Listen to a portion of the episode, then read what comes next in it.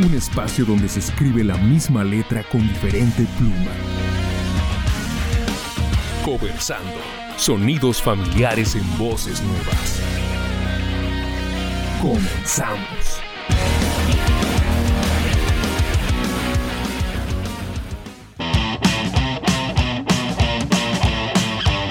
Buenas tardes, tengan bandita hidrocálida y de todas partes, no nada más nos vamos a cerrar a Hidrocalandia. La verdad es que nos da mucho gusto saber que nos escuchan fuera del terruño. Y hoy tenemos un programa muy Pinky Promise porque es de pura damita.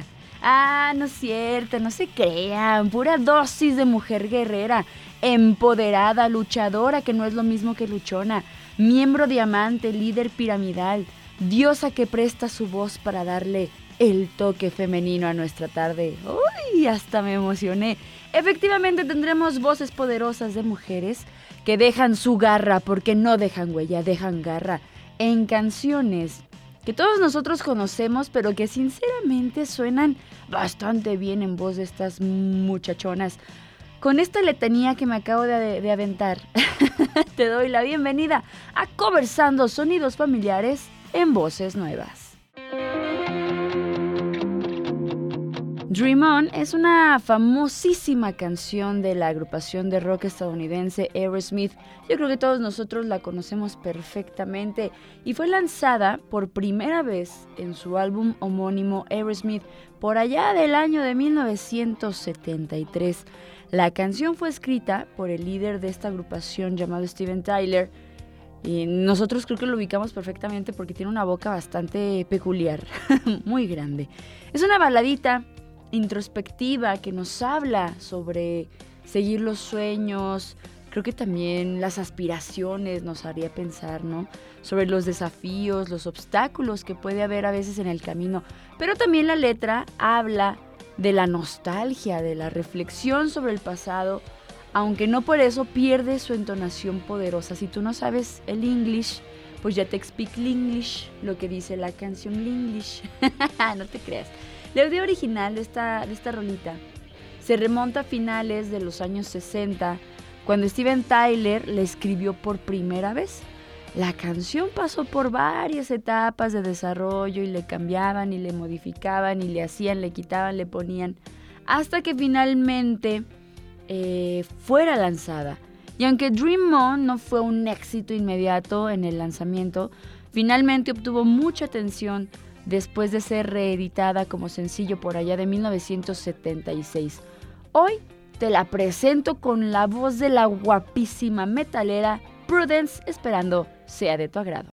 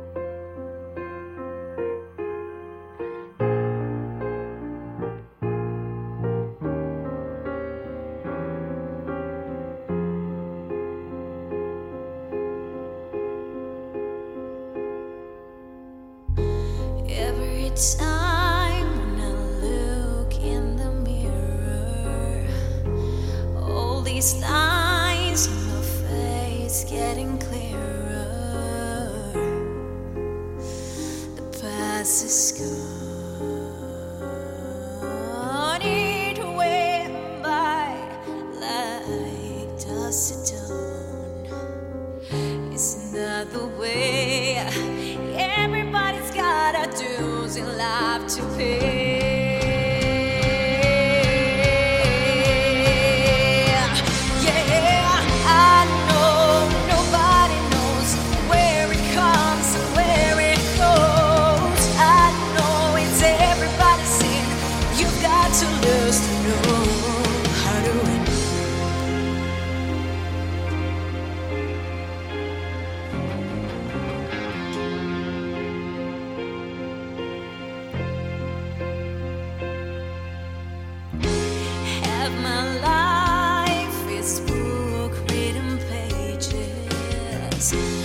And learn from fools and from sages.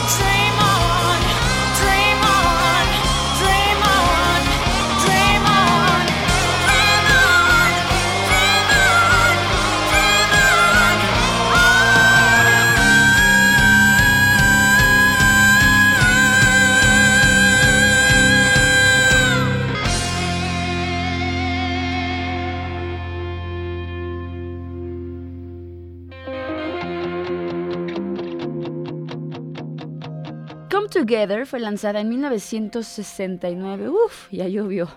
Y fue parte como pista de apertura del álbum Every Road, toda una leyenda este disco. Y fue escrita por John Lennon y también se acreditó en colaboración Lennon-McCartney. Con muchas de las canciones The Beatles tendrían pues esta, este modus operandi, llamémosle, en la mancuerna de estas grandes leyendas. Su significado es enigmático, pero también algo poético, no sé si le han puesto atención. Juega con una serie de, de juegos de palabras, de imágenes en nuestra mente, y aunque es difícil determinar un significado preciso, se cree, se cree que la canción podría ser pues una mezcla de elementos surrealistas, de referencias al activismo político de aquella época. Y la línea Come Together Right Now Over Me puede interpretarse según las personas que les gusta pensar que está escrita en un tono político como un llamado a la unidad, a la cooperación, aunque, aunque a mí me gusta cuando la gente se sale del cuadro, hay quienes le dan un significado más picarón. Durante la grabación de, esta canción, John Lennon incluyó un mensaje subliminal al final, eh, parte de, de los soniditos que sonan... Bueno, no sé si me explico. Pero según eso dicen, que dice shoot me, quienes no saben eh, inglés, pues dice dispárame. Sin embargo, cuando eh, los productores se dieron cuenta, decidieron revertir la pista para que no fuera audible y no les fueran a caer miles de demandas que "Ah, es que mi hijo está escuchando cosas que incitan al odio. Entonces dijeron, ah, vamos a ponerlo al revés. Esto llevó a varias teorías de conspiración sobre este supuesto mensaje oculto. Y hoy en día muchos virus maníacos gustan de buscar la frase en el coro. Y pues si la encuentran, ya les dije dónde está. Por algo suena el... Por ahí está, búsquenla. Hoy te la presento en la potentísima versión de Shersin y Sarik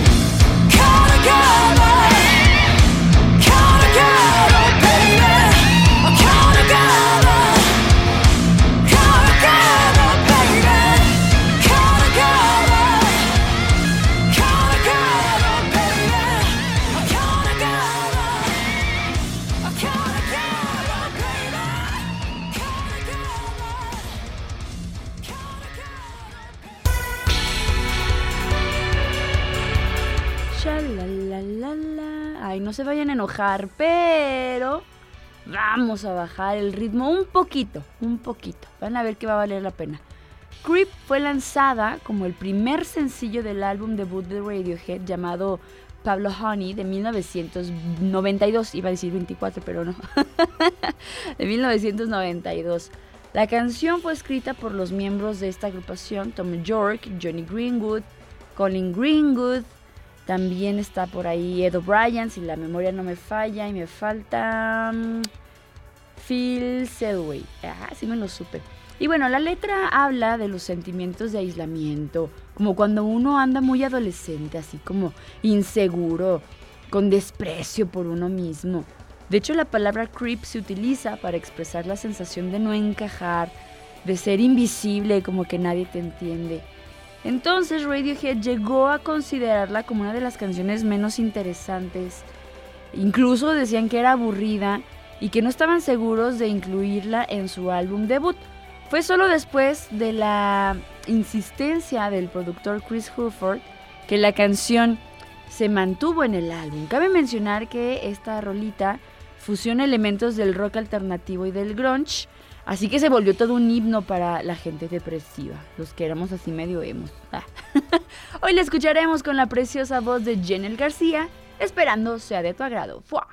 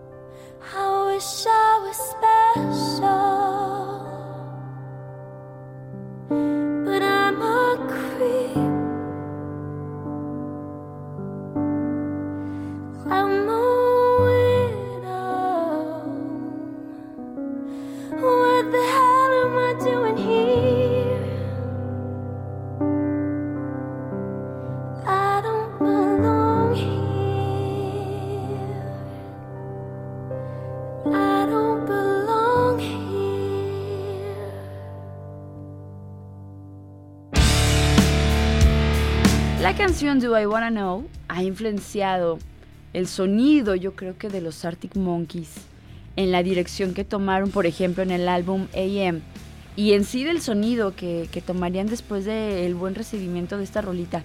Además, su estilo distintivo, pues ha tenido un impacto ahora en la música moderna, influyendo en agrupaciones y artistas de diversos géneros. Esta canción fue nominada a varios premios, incluidos los premios Grammy, y también los premios Brit en la categoría de Mejor Sencillo Británico. Fue escrita por el vocalista principal de la agrupación, Alex Turner, Alex Narices Locas Turner para la banda, y la letra aborda temas de deseo, de incertidumbre, de una atracción intensa, pero que no sabes qué va a pasar, así como, como de novela, hagan de cuenta. la voz de Alex Turner expresa una especie de conflicto interno sobre querer o no querer, saber de los sentimientos de alguien más porque no sabes si te conviene, si, si tú serás el chico o la chica ideal. Entonces el característico riff de la guitarra yo creo que acompaña perfectamente esta canción. Y que por cierto fue creado por Jimmy Cock, el guitarrista principal de los Arctic Monkeys. Y déjenles cuento la anécdota, está, está, está bonita, está como interesante. Cook creó el riff durante una prueba de sonido en un concierto allá en Cincinnati. Y a la banda le gustó tanto lo que estaba haciendo que empezaron a trabajar en la canción durante la gira para después llegar a grabarla al estudio. Dijeron, no manches, te pasaste, esto está bien chido. Y lo grabaron. la verdad está padre. Hoy la escucharemos en este Girl Power Cover con Annie.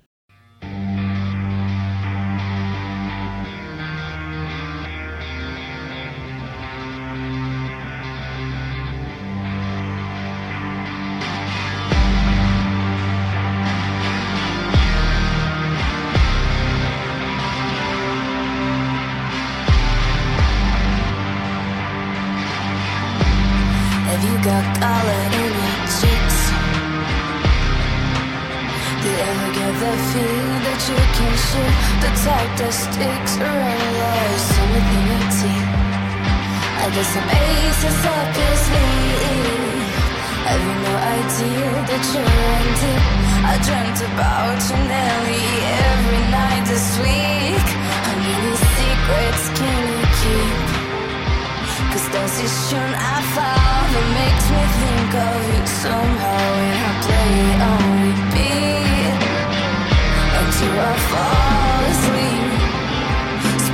drinks on my city. Don't I